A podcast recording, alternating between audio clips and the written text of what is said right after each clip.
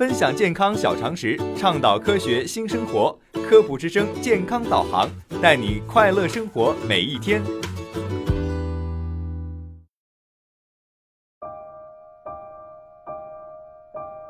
有人说，吸烟是继战争、饥饿和瘟疫之后，对人类生存的最大威胁。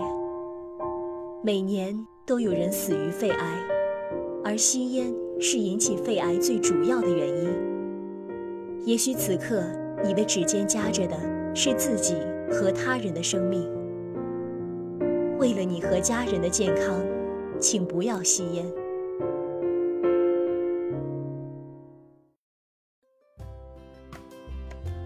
听众朋友们，大家好，欢迎收听今天的科普之声健康导航。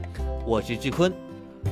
自古以来，阿胶就被人们视为是强身健体、美容养颜的佳品。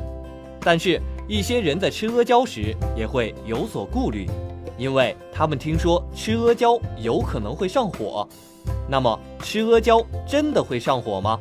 吃阿胶怎样才能不上火呢？今天，志坤就来为大家科普一下。北京东方医院中药房主任何婷表示。纯阿胶本身并不会引起上火，上火是由制作阿胶时添加的辅助药物引起的。阿胶本身是平和性的，性质上并无温热的偏颇。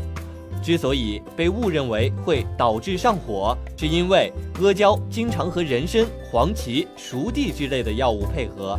上火的根源在于这些药物是它们的性质偏温所致。如果单纯的吃阿胶，绝无上火的可能。要想用好阿胶，避免滋腻，使阿胶能吸收的更好，要循序渐进，找到一个消化功能可以接受的量，一般一天不超过十克就可以。另外，还可以和化质的药物配合着一起吃。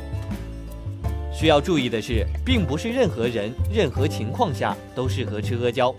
据报道，第一，脾胃虚弱、呕吐泄泻、腹胀便溏、咳嗽痰多者应慎吃阿胶；第二，感冒期间、月经期间不宜服用阿胶；第三，高血压、糖尿病患者应在医师指导下服用；第四，孕妇保胎期间同样需要在医师指导下使用；第五，阴虚阳亢体质的人需要酌情减量或者减少食用频率。以防出现喉咙痛等上火状况。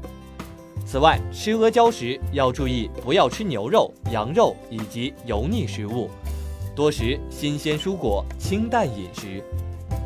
好了，以上便是本期健康导航的全部内容。